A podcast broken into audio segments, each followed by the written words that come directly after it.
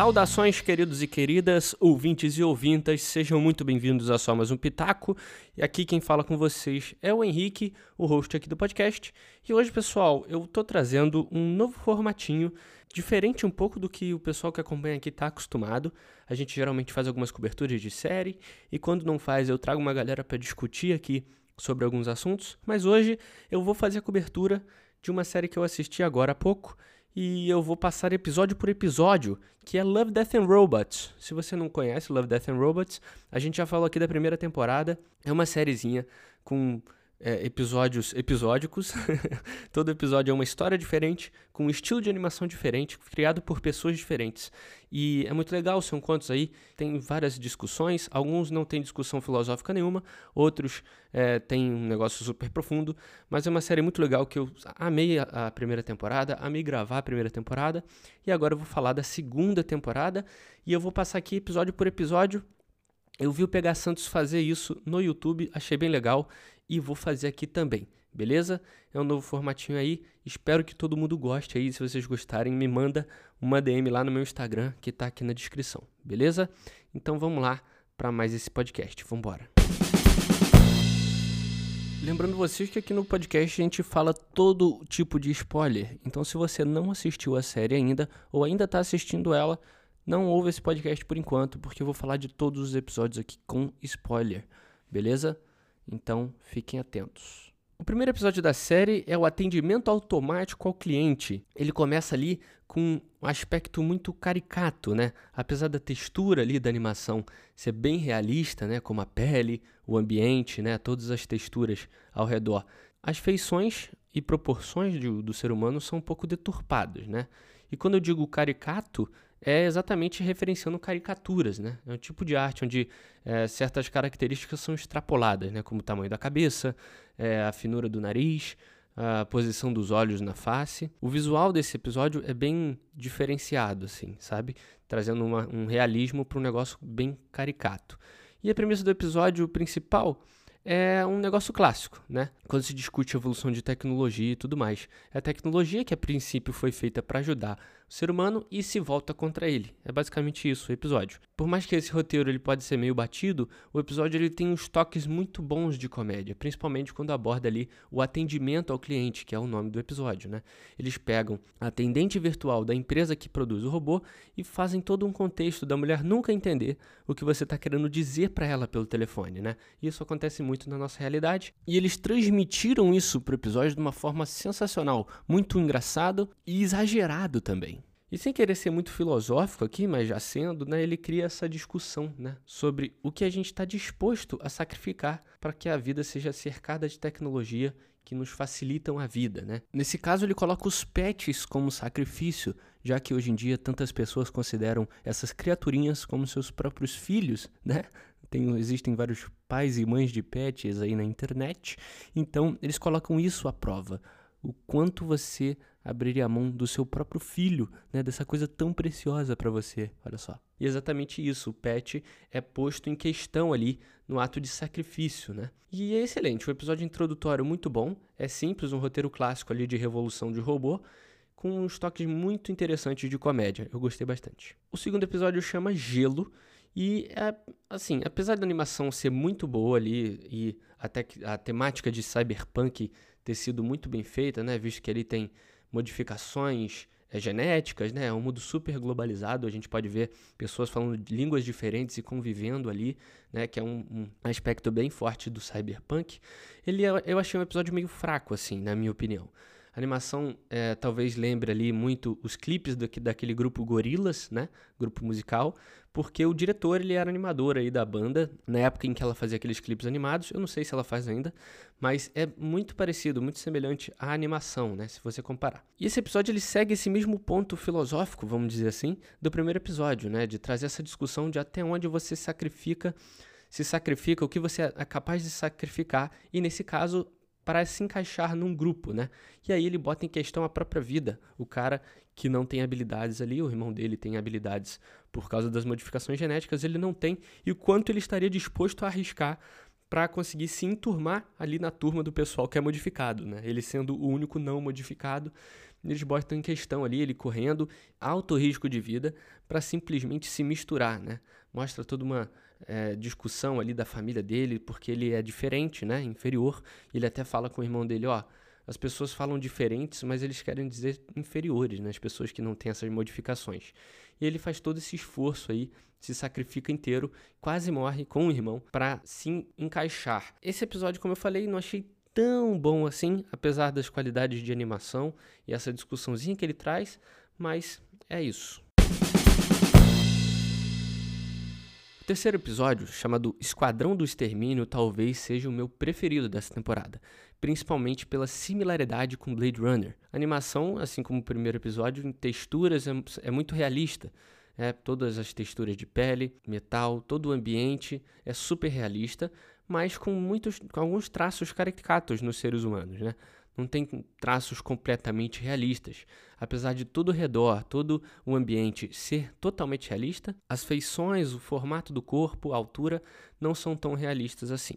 Isso é muito bom porque ao mesmo tempo que ele conecta você com aquela realidade, com aquele realismo, ele também tem certas liberdades para explorar ali movimentos não tão realistas assim e que a gente se sente até meio confortável em ver aquilo que seria muito estranho se fosse 100% realista. Então eles adicionam ali esse toque de irrealismo, não sei se é essa palavra, na anatomia do, do ser humano. Né? Quando eu digo a similaridade com Blade Runner, não só no universo cyberpunk, mas no sentido que as últimas cenas me trouxeram ali.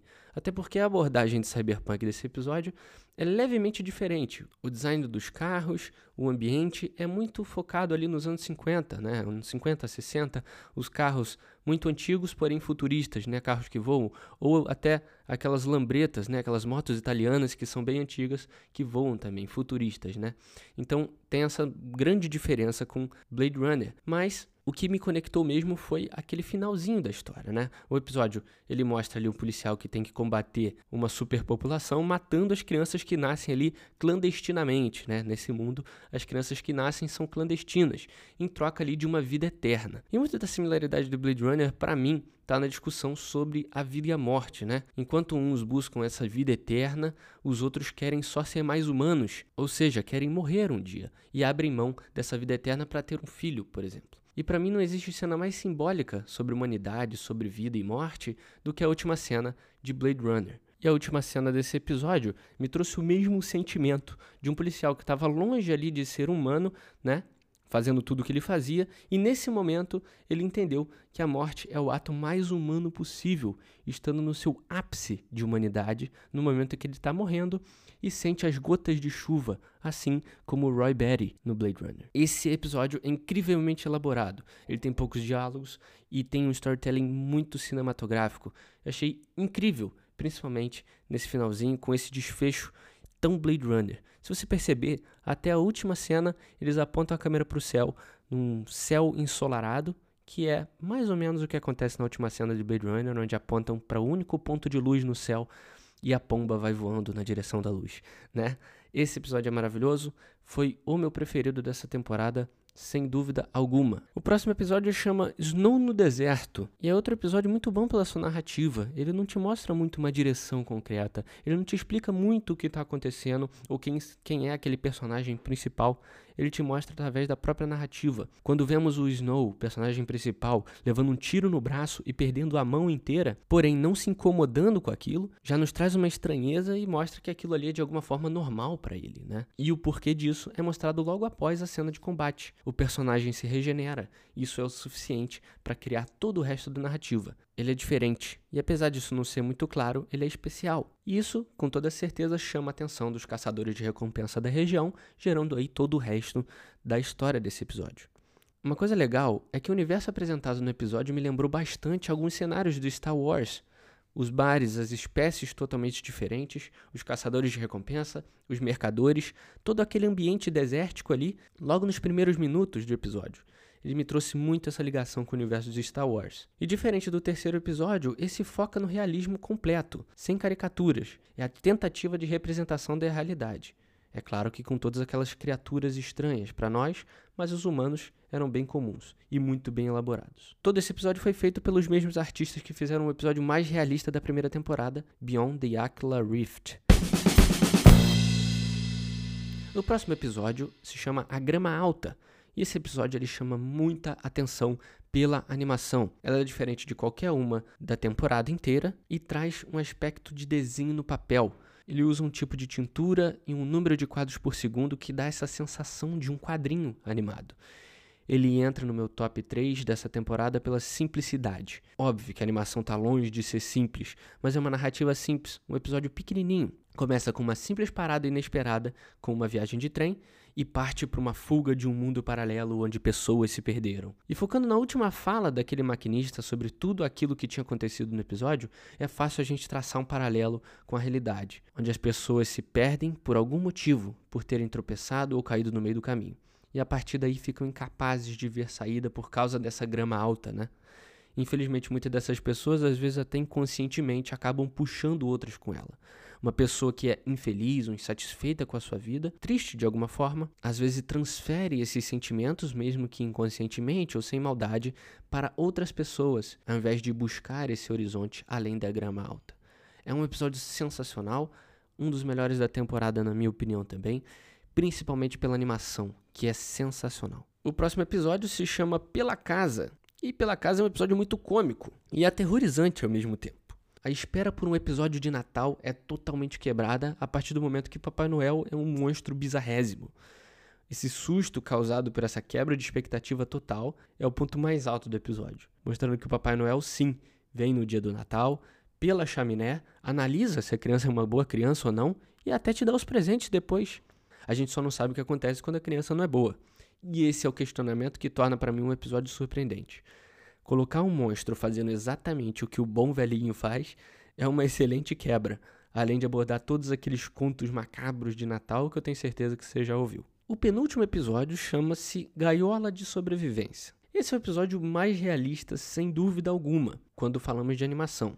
Ele é estrelado pelo Michael B. Jordan e me fez questionar muitas vezes se eu estava vendo o Michael B. Jordan de verdade ou se era uma animação 3D. Mas, apesar de toda a qualidade dessa animação e até a atuação, é, na minha opinião, um episódio mais fraco. Isso no quesito história.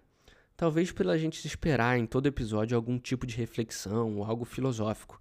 Todos os anteriores terem entregado isso, era o mínimo que a gente esperava e nesse não tem tanto isso, né? Mas tirando essa falta de peso na história, é um pequeno trecho de uma história claramente maior.